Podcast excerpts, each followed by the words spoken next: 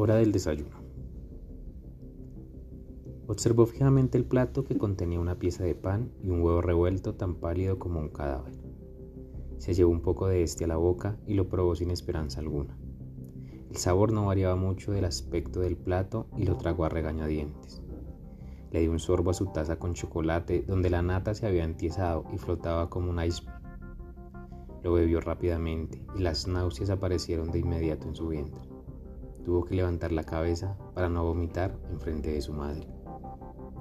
Córtale el cuello. Se lo merece por esta mierda de desayuno. Le susurró una voz al oído. Cállate, ya te dije que no lo voy a hacer, respondió con severidad.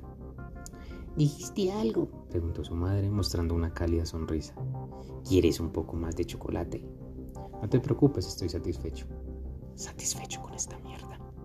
La voz había pasado de ser un susurro a convertirse en un alarido cargado de ira. Debes tomar ese cuchillo y rajarle el cuello.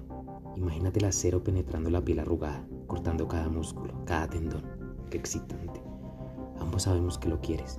Si temes a las repercusiones, deja que tu Mr. High se encargue de todo.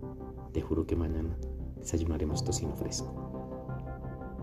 El hombre se puso de pie en silencio. Tomó su plato y caminó hacia el fregadero, observando con tentación el portacuchillos que brillaba sobre la encimera.